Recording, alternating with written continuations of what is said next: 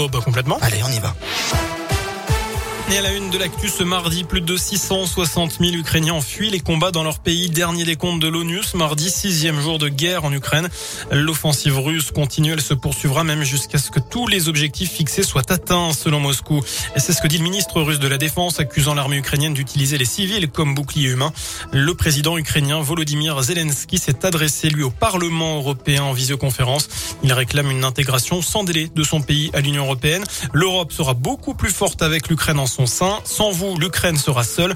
Prouvez que vous êtes avec nous et que vous n'allez pas nous laisser tomber. Fin de citation.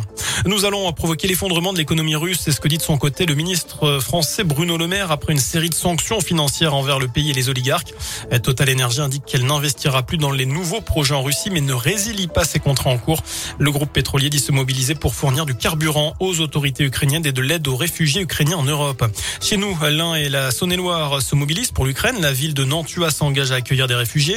Le maire Jean-Pascal Thomasé précise que des logements sont libres et pourront héberger des personnes dans le besoin. Une réunion publique a lieu demain avec les associations caritatives. Et puis du côté de Mâcon, un restaurant de la ville lance un appel aux dons sur les réseaux sociaux. Il s'agit du Bergène. Les habitants euh, sont invités à venir déposer des vêtements chauds, des couettes ou encore du linge pour bébé. Plus d'infos sur radioscoop.com.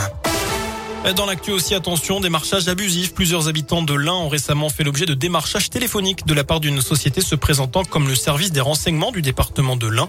Cette société demande des renseignements sur la typologie de votre logement afin de proposer des travaux d'isolation ou des pompes à chaleur.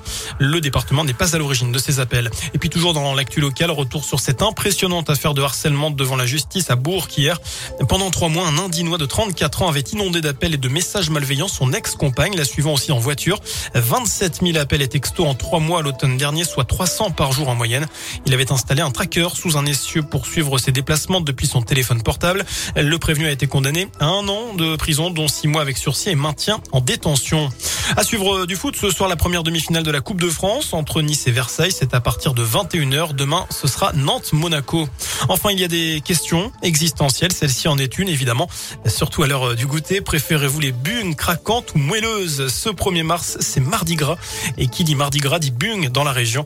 Radio Scoop est allé vous poser la question. Ah, bune moelleuse. Parce que c'est le meilleur? Les deux en même temps. Un peu croquante et un peu moelleuse. Team bune moelleuse. Plus fondante en bouche. Croquante. Ah, je les veux moelleuses, moi. Moelleuse. Plutôt moelleuse. Avec bien du, beaucoup de sucre euh, glacé dessus. Croquante. Je préfère les bugnes moelleuses. Désolée, je les aime pas. voilà, vous retrouvez ce reportage en vidéo sur notre page Facebook. Je n'ai plus qu'à vous souhaiter un très bon appétit. Le prochain point avec euh, l'info, ce sera bien évidemment dans une demi-heure. D'ici là, je vous laisse en compagnie de Bastien. Je vous souhaite une excellente fin de journée. Merci.